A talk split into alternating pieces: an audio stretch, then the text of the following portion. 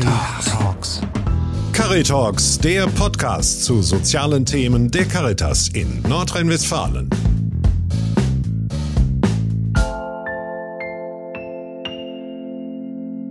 Herzlich willkommen zu Caritalks. Mein Name ist Nicole Rusche. Ich bin Referentin für palliative Versorgung und Hospizarbeit der Caritas im Bistum Münster. In unserer Podcast-Serie Die Kunst zu sterben spreche ich heute mit Frau Winkelmann. Frau Winkelmann, mögen Sie sich kurz vorstellen? Ja, gerne. Mein Name ist Dorothee Winkelmann. Ich bin 73 Jahre, äh, komme, wohne in einem Vorort von Münster. War also bis vor anderthalb Jahren verheiratet mit meinem lieben Mann. Wir hatten vier Kinder. Der älteste Sohn bewirtschaftet unseren landwirtschaftlichen Betrieb, ist verheiratet, hat zwei erwachsene Töchter. Unsere Tochter, die jüngste, verheiratet, wohnt weit weg in Karlsruhe, hat zwei grundschulpflichtige Kinder und äh, unser zweiter Sohn ist leider im Alter von elf Monaten gestorben und der mittlere Sohn äh, ist ledig, hat aber eine eigene Wohnung auch auf dem Hof. Und ja, bis vor anderthalb Jahren war, hatten wir heile Welt, bis mein Mann von jetzt auf gleich schwer erkrankte. Und so nahm das, die neue Situation bei uns in der Familie auch einen neuen Lauf. Mögen Sie von sich und Ihrem Mann ein wenig erzählen oder von Ihrer Geschichte? Also mein Mann äh, ist im Gegensatz zu mir in seiner Zeit, wir wären jetzt in diesem Jahr 50 Jahre verheiratet gewesen, nie ernsthaft krank gewesen. Im Gegenteil zu mir, also äh, ich sag mal einmal bedingt durch die Kinder natürlich im Krankenhaus war, aber auch so hatte ich einige schwierige Operationen zu äh, überstehen und hatte meinen Mann äh, immer an der Seite. Er war immer für mich da, er war äh, hat mich im Krankenhaus besucht, aber auch zu Hause hat er sich um mich gekümmert. Und irgendwann habe ich ihm auch mal gesagt, hoffentlich äh, kann ich dir das alles mal wieder zurückgeben. So, und dann kam der April 2018, wo sich also unsere Situation von fast von jetzt auf gleich veränderte. Mein, hatte, mein Mann hatte ganz akute äh, Schmerzen im Oberkiefer, im Kiefergelenk. Und der Hausarzt wusste sich keinen Rat mehr und er hat ihn ins Krankenhaus geschickt. Und nach achttägiger Untersuchung hat man dann festgestellt, dass er ein Gefäßrheuma im Kopf hatte. Eine Erkrankung, die, von der wir alle beide noch nie gehört hatten. Diese Erkrankung wurde dann mit hochkarätig Cortison angegangen und somit gingen erstmal schon mal die Schmerzen Gott sei Dank weg und dann äh, ja, sollte das auf Dauer durch dieses Medikament ausheilen. Bei den ganzen Untersuchungen hat man aber festgestellt, dass mein Mann Darmkrebs hatte.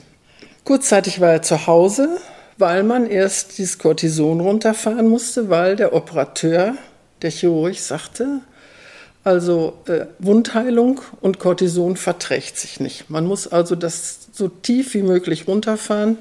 So, so gut wie es für das eine war, war es jetzt also sehr negativ für das andere. Dann ist er nach acht Tagen wieder ins Krankenhaus. Man hat äh, erfolgreich die Darmoperation gemacht. Er hatte keinen großen Bauchschnitt, er brauchte keine Aus, keinen Ausgang, er brauchte keine Chemotherapie, keine Bestrahlung und konnte dann nach acht Tagen nach Hause gehen. Man hat sich dann aber mehr oder weniger nicht so wirklich erholt. Wir hatten nochmal ein Gespräch mit einem äh, Onkologen, der uns also geraten hat, nochmal die Operation gut überstanden, alles weggekriegt bei der Krebsoperation aber er würde uns raten, ähm, eine Strahlenbehandlung zu machen. Vorsorglich. Wir sollten uns das überlegen. Und als wir dann schon in der Tür standen, da habe ich gesagt, und wie geht das mit dem Cortison, das mein Mann zurzeit nehmen muss? Und dann hat der Arzt uns gesagt, da brauchen Sie sich jetzt keinen Kopf drum zu machen. Sie müssen erst das eine ausstehen und dann können wir das mit der Bestrahlung äh, in Angriff nehmen. So, sind wir nach Hause gegangen und mein Mann erholte sich nicht. sitzt eines Tages am Tisch und hatte dann Schlaganfall-ähnliche Symptome, sprich ganz minimal äh, fiel ihm beim Essen die Gabel aus der Hand. Wir den Arzt angerufen, der gesagt, zum Krankenhaus, sind wir wieder zum Krankenhaus. Dann hat er da gelegen und bis man äh, nach ein paar Tagen diagnostiziert hatte, dass er einen Abszess im Kopf hatte. Worum, woher der sich auch immer gebildet hatte, das weiß man nicht. Und von diesem Morgen an, als er ins Krankenhaus ging, war mein Mann schon halbseitig gelähmt und lag im Bett und musste, jetzt wurde überlegt, wer und wo er operiert werden konnte. Das eine Krankenhaus sagte, wir machen das nicht, die Gefahr ist uns zu groß am Kopf. Das andere Krankenhaus hatte einen Aufnahmestopp und wir saßen in unserer Not da. Gut, die Uniklinik hat sich letztendlich, Uniklinik Münster hat sich letztendlich bereit erklärt und hat dann also von jetzt auf gleich die Operation gemacht, spät abends noch, weil es also wohl dringlich war. mein Mann hat das alles gut überstanden. Wir sind, wann immer wir konnten, bei ihm gewesen, Tag und Nacht. Und das darf man dann ja auch letztendlich auf der Intensivstation mit ein, zwei Personen. Und dann hat er nach drei Tagen nach der Operation sitze ich bei ihm am Bett und er sagt, so Kopfschmerzen, ich habe es dem Arzt schon gesagt, ich habe es dem Arzt dann auch nochmal gesagt. Der Arzt sagt, ich weiß es nicht, wir müssen ein CT machen.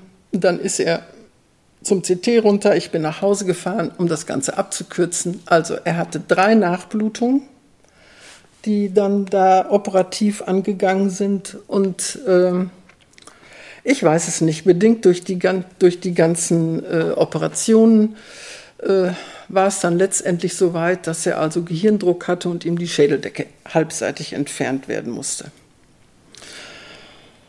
So, und ich saß mit meinen Kindern und auch das hat er alles gut überstanden. Dann kriegte er ein Antibiotika, was er einigermaßen vertragen hat, damit das Ganze sich nicht eventuell wieder entzündet. Dann war er noch, weiß es nicht, paar, acht Tage in, der Klinik und dann ist er in die Reha nach Delchte verlegt worden, musste nach vier Wochen zur Kontrolle wieder nach Münster, wie gesagt, halbseitig gelähmt, konnte nicht alleine auf der Bettkante sitzen, er konnte absolut gar nichts. Ähm, dann sind wir zur Kontrolle nach Münster gefahren. Da wurde festgestellt, dass das Teil wieder gewachsen war er nochmal operiert werden musste und dann hat man ihn hm, zwei Tage in leichtes künstliches Koma gelegt, damit der Körper sich überhaupt mal wieder erholte. Dann kriegte er nicht nur ein Antibiotika, sondern zwei, aber auch mit allen Nebenwirkungen, die man sich vorstellen kann, weil das ja auch nicht gerade ein Spaziergang ist mit Antibiotika. Wieder nach Techte verlegt und dann ist er im Oktober 2018 zur Kontrolle wieder in die Klinik und es war alles in Ordnung und dann hieß es, äh, jetzt kann Ihr Mann nach Hause. Also wir hatten immer gesagt, sobald es möglich ist, dass mein Mann nach Hause kann, dann holen wir ihn nach Hause. Und dann haben wir innerhalb von drei Tagen alles auf den Weg gebracht und mein Mann, montags waren wir zur Kontrolle und freitags war er zu Hause. Ja, wie es so ist, Bett besorgt und ein Rollstuhl, ein Lifter, ein, alles, was man braucht für die häusliche Pflege. Für mich alles Neuland. Ich kannte das nicht, habe ich äh, so auch noch nicht in der Familie erlebt und mitgemacht. Und meine Kinder bedingungslos hinter mir. Also was ich auch entschieden habe, sie waren dabei, sie haben alles möglich gemacht und ja, und dann war er zu Hause. Und ähm, wir hatten, ich hatte einen Pflegedienst angerufen, der dann kam, der uns aber auch, das muss ich jetzt auch mal erwähnen, weil das ja für mich auch nicht was Alltägliches ist, also alles auf den Weg gebracht. Nach acht Tagen ruft der Leiter dieses Pflegedienstes mich an und sagt, Frau Winkelmann, äh, wir müssen krankheitsbedingt eine Fahrt schließen, Sie gehören auch dazu. Auf Wiedersehen.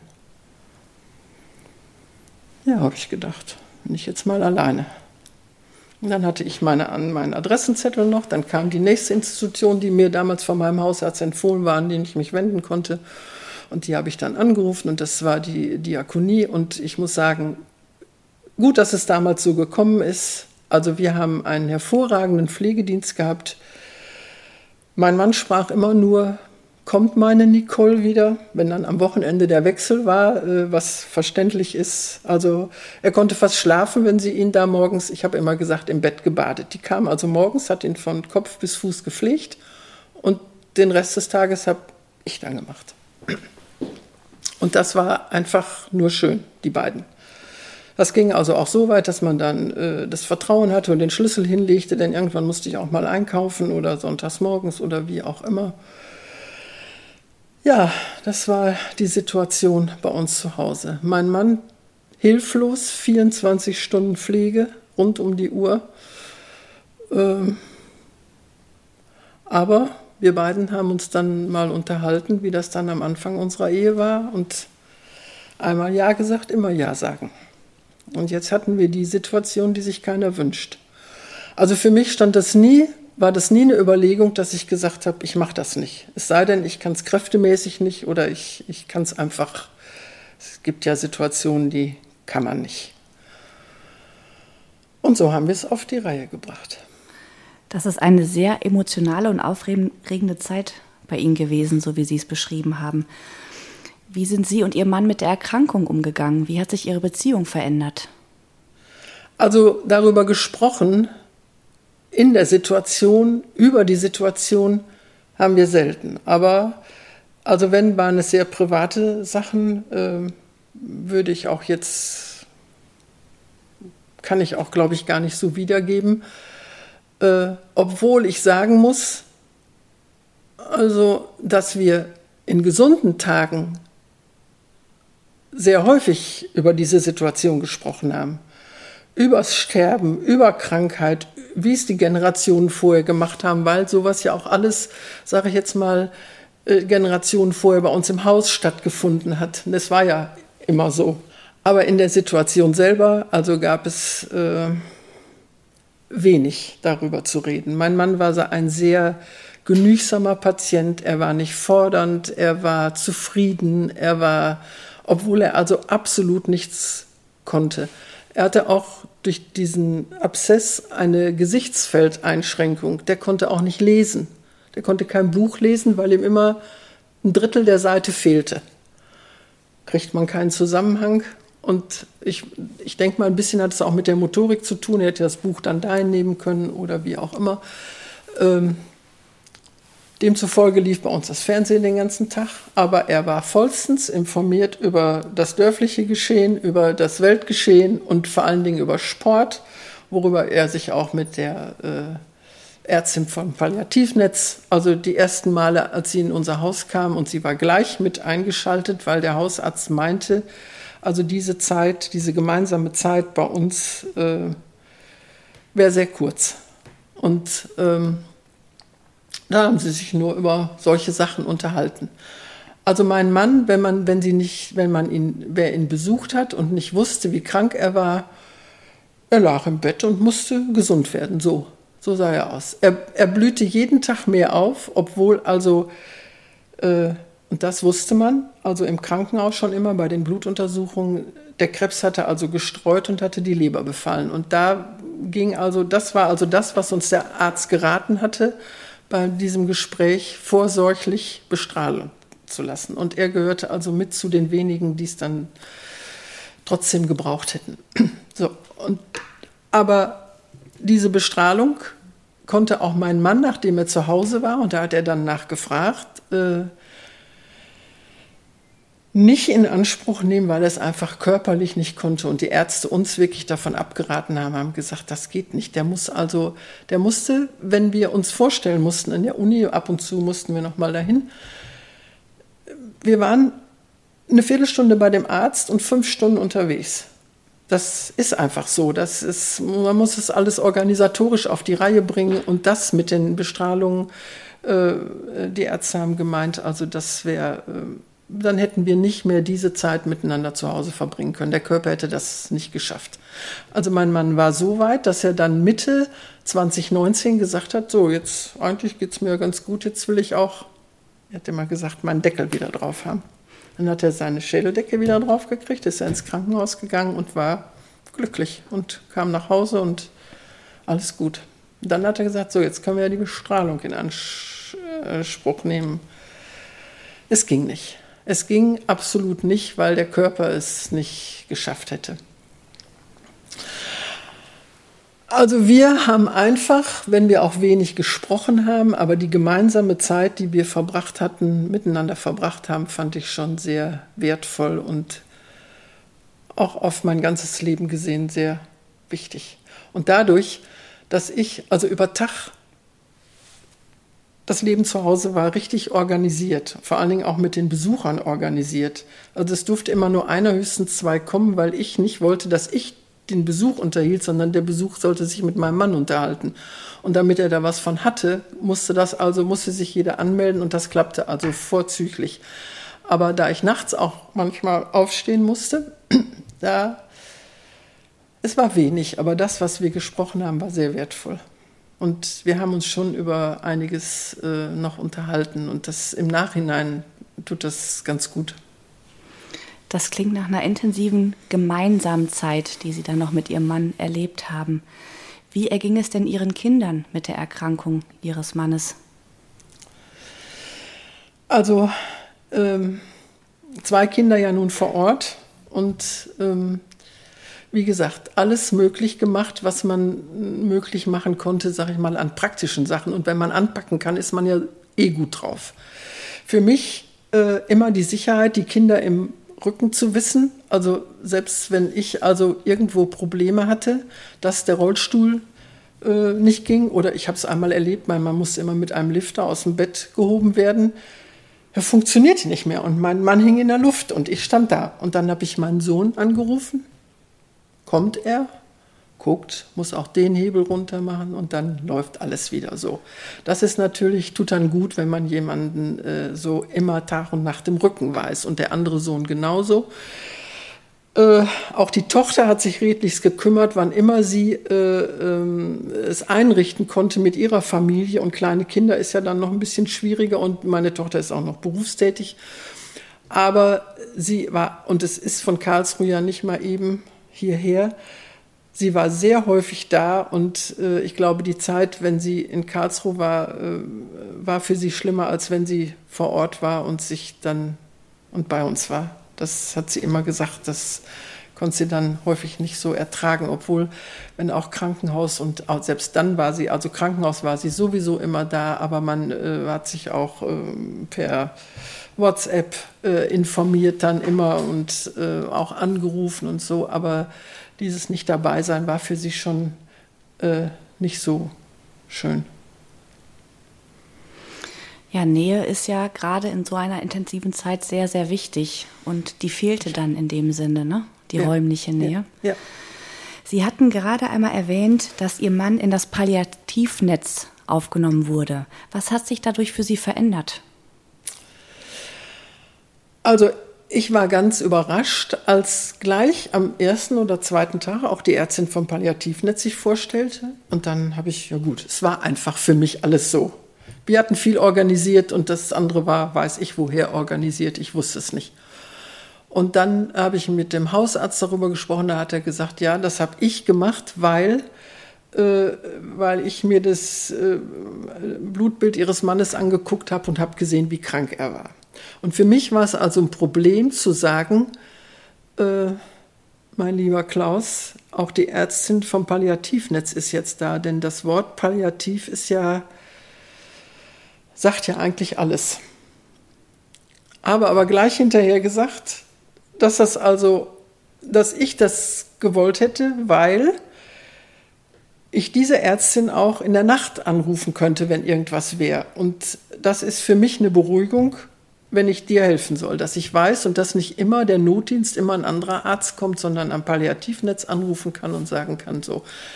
Also das war äh, und das hatte er auch so, haben wir so stehen lassen. Wie gesagt, viel gesprochen wurde er noch nicht, ob er es für sich verarbeitet hat oder auch nicht, aber er hat auch diese Ärztin geliebt. Wie gesagt, seine Themen waren, konnte sich gut mit ihr unterhalten und dann rief mich die Dame vom ähm, ambulanten Hospiz, von der ambulanten Hospizbewegung an und fragte mich, ob ich mir vorstellen könnte, dass einmal in der Woche oder wie auch immer wir es vereinbaren, jemand käme, äh, um sich mit meinem Mann, um, mm, um sich um meinen Mann zu kümmern, sich zu ihm zu setzen. Mhm. Innerlich habe ich alle zehn Finger von mir gestreckt und habe gedacht, kann ich alles alleine? Im Nachhinein muss ich sagen, und ich muss es gleich hinzufügen, ich kann nur jedem raten, das in Anspruch zu nehmen, weil man, weil auch ich gemerkt habe, wie gut einem das tut. Und wir sind auch da äh, mit Frau Wolf aus dem Nachbarort, die dann einmal in der Woche zu uns kam, ähm, hatten wir eine schöne Zeit. Ich habe dann die Dame vom ambulanten Hospiz, von der ambulanten Hospizbewegung noch gefragt, äh, ob das denn auch Herren machen würden, weil ich immer dachte, worüber will sie sich unterhalten mit meinem Mann? Und gibt ganz wenige, sagt sie, auch die Herren vielleicht ermutigen, sowas zu tun. Ähm, aber nichtsdestotrotz, also Frau Wolf gehörte bei uns mit zur festen Institution. Sie kam donnerstags ich hatte zwei Stunden für mich oder drei Stunden. Ich fuhr auch manchmal schon eine halbe Stunde eher, wenn mein Mann noch schlief und legte ihr den Schlüssel dahin und sie ging alleine ins Haus und sie hat ihm vorgelesen, sie haben erzählt, sie hat so viel von der Landwirtschaft gehört, sie hat so viel über sich erzählt. Also es war einfach ein, ein reger Austausch. Es war äh, in Ordnung. Und ja, das, äh, Gott sei Dank, dass ich das gemacht habe. Und das war dann Zeit für mich, die ja doch sehr bemessen war sonst. Ich habe generell nichts vermisst, aber Zeit für mich blieb natürlich fast gar nicht. Und dann habe ich mich auf mein Fahrrad gesetzt, weil das also meine Lieblingsbeschäftigung ist und bin dann zwei Stunden durch die Gegend gefahren oder bin mal hier, mal dahin und äh, noch was besorgt oder wie auch immer, aber eigentlich aufs Rad und dann, es tat mir immer sehr gut. Das ist schön, wie Sie das beschreiben, dass Sie Zeit geschenkt bekommen haben durch den ambulanten Hospizdienst und durch die Begleitung. Das finde ich einen ganz wichtigen Punkt. Was hat Ihnen ansonsten in der Zeit der Erkrankung geholfen? Also man weiß ja, ähm, dass wenn man in, dass in so Situationen äh, viele Menschen, mit denen man guten Kontakt hat, ob das jetzt Freunde oder nicht Freunde sind, aber wenn, wenn sich so eine Krankheit über längere Zeit hinzieht, dann wird das doch alles immer ein bisschen weniger. Also ich hatte in der ganzen Zeit eine Handvoll Menschen, äh, mit denen ich auch heute noch in sehr gutem Kontakt bin und äh, wir uns äh, unterhalten über Gott und die Welt und das war für mich immer sehr wichtig und auf die konnte ich mich verlassen. Und äh, also am wichtigsten, muss ich sagen, war mir der Priester, mit dem ich nach einer Messe gesprochen hatte und ihn gefragt hatte, ob, ob es ihm nicht möglich wäre, die Kommunion nach Hause zu bringen. Weil ich mit meinem Mann also auch sonntags, das war also, fing, der Sonntag fing bei uns mit Kirchgang an und ich glaube, ich darf wohl sagen, dass wir beide sehr gläubige Menschen sind und waren. Ähm, und er hat es dann möglich gemacht, dass er, wenn er im Ort, weil er nur aushilfsweise immer da war, den Gottesdienst hielt, kam er anschließend mit zu uns und brachte die Kommunion mit. Was ich sonst nach den Messen gemacht habe, was ich auch nicht wusste, habe für meinen Mann die Kommunion mitgenommen, aber es ist ja immer noch was anderes, wenn ein Priester das macht, als wenn ich das mache. Und anschließend ähm, der Priester und ich haben uns hingesetzt, Tasse Kaffee getrunken und das war dann meine halbe Stunde, dass wir uns unterhalten haben und das tat mir also sehr gut. Unter anderem im Dorf eine Ordensschwester, mit der ich auch heute noch äh, in unregelmäßigen, regelmäßigen Abständen mich treffe. Wir reden lange, wir fahren zusammen Fahrrad, wir also ich brauche sowas, wo ich dann, wenn ich dann meine, jetzt ist es mal wieder an der Zeit, muss ich mit jemandem reden und ich habe eine sehr, sehr gute Freundin, mit der kann ich das auch. Und ja, diese Menschen hatte ich in der Zeit und habe ich Gottlob heute noch und tun mir sehr gut. Erinnern Sie sich neben dem Alltag auch an weitere besondere Momente? Also nachdem sich der Alltag mit meinem Mann äh, bei uns zu Hause eingependelt hatte, äh, wie gesagt, einmal die Woche die Physiotherapeutin, einmal die Ergotherapeutin, einmal Frau Wolf, dann die vielen Besucher. Äh, mein Mann hatte regen Anteil an unserem täglichen Leben. Und wenn er nicht so hilflos gewesen wäre und er krank gewesen wäre, hätte sich für ihn eigentlich nichts und für uns eigentlich nichts geändert. Er war immer dabei, ob wir am Osterfeuer waren, ob wir Weihnachten an der großen Krippe gesungen haben, ob wir dann gemeinsam gegessen haben. Er war immer dabei und lag im Bett. Die Tür zu seinem Zimmer stand immer offen. Jeder, der ins Haus kam, musste unweigerlich daran vorbei. Guten Tag, guten Weg oder auch mal fünf Minuten Zeit. Und egal wer kam, jeder war herzlich willkommen und äh, hat ihn besucht. Von daher, äh, und das tat auch letztendlich uns allen gut. Er war dabei und das hat er eigentlich so gewollt und auch geliebt. Und dann kam natürlich, äh, also mein Mann hat ja selten äh, irgendwas gewünscht oder was er gerne haben oder Wunsch geäußert oder was er gerne möchte. Aber den Neubau seiner Tochter in Karlsruhe besichtigen, wo er eigentlich doch äh, am liebsten mitgeholfen hätte, das Haus zu bauen, was ihm ja nun äh, verwehrt war durch die Krankheit. Das hätte er gerne noch einmal gesehen. Und auch das haben wir durch ganz viele glückliche Umstände auf den Weg gebracht, weil uns äh, die Krankenwagenfahrer des äh, Arbeiter-Samariter-Bunds gesagt haben, es gibt einen Wünschewagen, da kann man sich erkundigen und äh, vielleicht passt es zeitlich und Sie können das, äh, können wir gucken. Und das haben wir auf den Weg gebracht, nachdem die Ärzte uns grünes Licht gegeben hatten und äh, gemeint hatten, also wenn wir das vorhätten, sollten wir das ziemlich schnell in Angriff nehmen, weil die Zeit also immer kürzer wird. Dann sind wir einem Umzug gleich am 1. November 2019 mit zwei Autos, äh, wie gesagt mit dem Wünschewagen. Meine Söhne haben sich von Bekannten einen Bulli geliehen, den sie uns gesponsert haben, wofür ich auch sehr dankbar war. Und haben den ganzen Hausstand mitgenommen. Ohne den ging es nicht. Meine Tochter hat in Karlsruhe ein Bett besorgt. Sind wir nach Karlsruhe und haben mit der Familie drei schöne Tage in Karlsruhe verbracht. Und mein Mann hat sich riesig gefreut. Hat sich riesig gefreut und die Menschen, die uns gefahren haben, waren nett und es ist ja nur eine Entfernung und dann ging es, äh, bleiben die äh, Fahrer da, fahren sie wieder nach Hause? Nein, es kamen die Fahrer von Mannheim und haben ihn nach Hause gebracht und das hat alles, es für uns einfach easy. Aber was da alles für eine Organisation und Arbeit dahinter stand, aber er hat sich gefreut, die Enkelkinder haben sich gefreut und wir haben einfach eine gemeinsame schöne Zeit verbracht. 1., 2., 3. November. Dann sind wir nach Hause gefahren und dann ging es meinem Mann jeden Tag ein bisschen schlechter. Dann haben wir hat, die hatte ich die Palliativärztin gebeten, dass sie mir früh genug Bescheid sagt, dass wir die, meine Tochter, meine, meiner Tochter Bescheid sagen können, dass die nach Hause kommt. Die kam dann eine Woche später und am 23. November ist mein Mann verstorben. Und wir waren vor 14 Tagen noch in Karlsruhe. Und es war nur schön.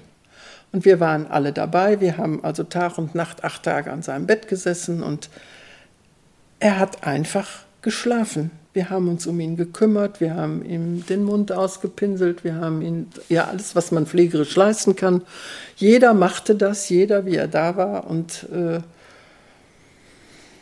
dann ist er abends um 9 Uhr verstorben und wir alle haben uns in das Zimmer gesetzt und haben uns unterhalten über ihn, mit ihm, haben geweint, haben auch gelacht, haben auch über die Zeit geredet.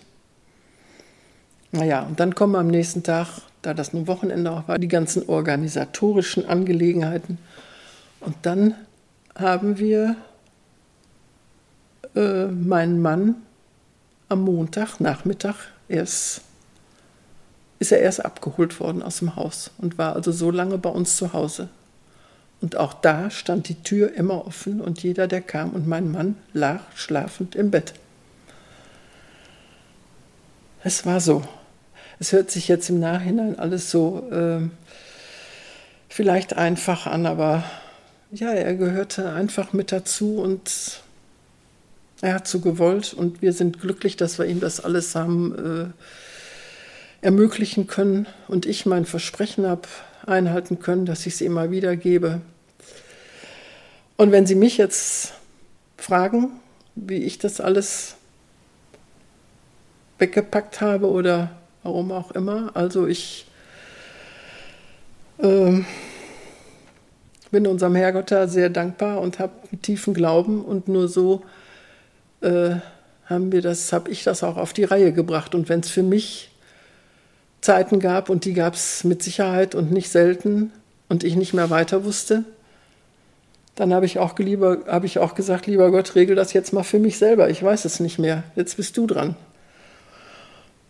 Äh, ja, also ich kann das nur so sagen, dass mir also mein Glaube da sehr geholfen hat. Was für mich persönlich letztendlich auch beruhigend ist, dass wenn man nun so alleine ist und man das ja alles äh, nicht realisiert, äh, dass der liebe Gott uns die Zusage gemacht hat, dass für uns gläubige Christen nach dem Tod nicht alles aufhört und wir uns, äh, dass es dann am Ende ein Wiedersehen gibt. Und davon bin ich fest von überzeugt. Und ja, das glaube ich. Und so werden wir uns irgendwann wiedersehen. Frau Winkelmann, vielen Dank für dieses sehr intensive und ehrliche Gespräch. Ähm, ich bedanke mich sehr herzlich bei Ihnen. Mögen Sie uns zum Abschied oder zum Abschluss dieses Gespräches noch etwas mit auf den Weg geben? Gab es etwas, was Ihnen besonders weitergeholfen hat oder was Ihre Gedanken begleitet haben in dieser Zeit? Also ich habe äh, in der letzten Zeit ein Buch gelesen, wobei es sich um eine junge Frau handelte, die kurze Zeit verheiratet war und deren Mann tödlich verunglückt war. Und das ganze Buch beschreibt nun ihr Leben, wie sie damit fertig wird. Und dann habe ich gedacht, äh, was soll das Buch mir jetzt sagen, weil mir das eine gute Bekannte geschenkt hatte wäre für mich ganz wichtig zu lesen. Und auf der letzten Seite stand dann ein Spruch, dass es hieß, mein lieber Mann, ich äh, werde dich nie vergessen, aber ich werde die Tür hinter unserem gemeinsamen Leben zumachen. Und das habe ich mir dann lange überlegt und habe gedacht, im ersten Augenblick, ja, das ist es. Und dann habe ich aber festgestellt, dass das bei mir nicht geht. Also unsere gemeinsame Zeit war viel zu lange und zu schön. Und an das Schöne erinnert man sich ja immer gerne. Und darum kann ich diese Tür nicht zumachen. Das ist aber meine persönliche Meinung dazu. Anderen mag es anders gehen. Vielen Dank für diese abschließenden Worte. Bitte schön. Sie hörten Caritalks, den Podcast zu sozialen Themen der Caritas in Nordrhein-Westfalen.